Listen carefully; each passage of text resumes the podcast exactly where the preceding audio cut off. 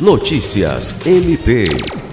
O Ministério Público do Estado do Acre realizou nesta sexta-feira 4 uma reunião para discutir políticas públicas para mulheres em situação de vulnerabilidade. A agenda teve a presença do Procurador-Geral de Justiça Danilo Lovisaro do Nascimento e foi coordenada pela coordenadora do Centro de Atendimento à Vítima, CAVE, e Núcleo de Apoio e Atendimento Psicossocial, NATERA, Procuradora de Justiça Patrícia Rego.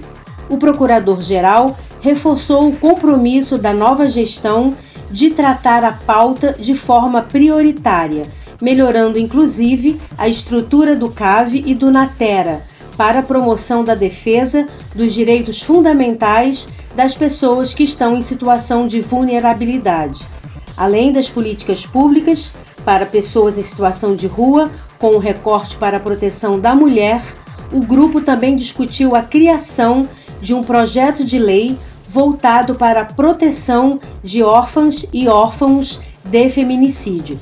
Lucimar Gomes, para a Agência de Notícias do Ministério Público do Estado do Acre.